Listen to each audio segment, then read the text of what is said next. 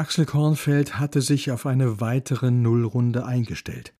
Umso überraschter war er, als sein Schützling tatsächlich mit einer großflächig ausgearbeiteten Tabelle aufwartete, fein säuberlich ausgestattet mit Punktewertung und Erläuterungen. Herr Günder, wie hast du das auf einmal geschafft?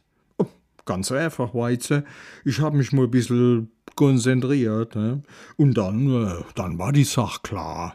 Alter Schlappe, Respekt. Uninteressant ist es auch noch. Das hätte ich nicht vermut, das Ergebnis. Was? Ah, dein Favoritin. Äh, horch, Rosé, hast du das mitgekriegt, wer das dem Günther sei Favoritin ist?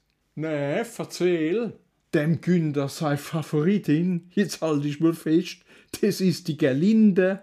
Die mit den drei Dichter und dem Sohn, der wohl noch älter ist als wie sie, Puh, das hätt ich nicht gedenkt. Ich auch nicht. Ich hätt ja änder Zappel genommen. Ich auch, entfuhr es Kommissar Günther. Er biss sich auf die Zunge und spürte, wie er ablasste. Momente mal. Was heißt denn das? Äh, äh, nix weiters. Äh, die wär natürlich auch gut, Zappel. Hä? Die sind ja, die sind ja alle gut. Soll das heißen, du hast gelost? Aare zu und mit dem Finger drauf gedappt? Nee, nee, auf keinen Fall. Das tät ich doch nicht machen bei so einem wichtigen Thema. Aber, erwiderte Kornfeld lauernd, äh, aller gut, ich hab bissel Kulfe kriegt. Von wem? Bestimmt von der Marion. Das ist nicht weiter schlimm. Das geht in Ordnung. Ähm, nicht direkt. Rosi, komm her, sei so gut. Es gibt ein Problem. Nun, spätestens unter Rosi Kornfelds prüfendem Blick, brachen die Dämme. Kleinlaut räumte Kommissar Günther ein, dass sein ehemaliger Assistent ihm zur Seite gestanden hatte. Der Anasta? Oh, liebe Zeit, das ist ja der absolut falsche Mann. Der hutzt zwar mit der Frau, ich weiß das schon, aber doch nicht für dich, Günther. Du bist doch grad ein Anfänger auf dem Gebiet. Kommissar Günther setzte zum Widerspruch an, versicherte dann aber doch, um Nachfragen zu entgehen, er habe größten Wert darauf gelegt, dass bei den Wertungen all seine Maßstäbe sorgfältig eingehalten würden. Maßstäb? Du hast wahrscheinlich gar keine. Aber wohl. Aha, so, auf, sag mal paar. Ich höre. Äh, zum Beispiel äh, die Hoher. Und? Was ist mit deiner Hoher? Wie müsse die sein? Kurz, lang, glatt, struwelig, grau, blau, violett, auf? Reichlich bedröppelt zuckte Kommissar Günther mit den Achseln. Ich muss sagen, Günther, ich bin enttäuscht. Schwer enttäuscht. He? Wir haben uns so viel Mühe gegeben. Und jetzt das. Ich mein, was sollen wir da damit anfangen? He?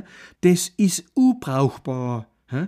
Das ist dem Fräse sein Steil. Aber doch nicht deiner. Null Übereinstimmungen mit uns. Null? Was sag ich? Weniger wie null. Du passt nix. Günder. Günder, wenn du nicht mitschaffst, dann gibt es nix. Aber das ist dein Leben. Bitte, sag ich schon, mir, mir langt's eh. Siehst ich hab das gesagt, Rosi. Der ist einfach zu labil. Der Günder, der braucht keine Frau, der braucht a Bub, hä? Oder noch besser gleich a Roboterine, hä? Die mischt dem sein Haushalt, Katastrophe übrigens, und hält die Gusch, hä? Das wär optimal für den.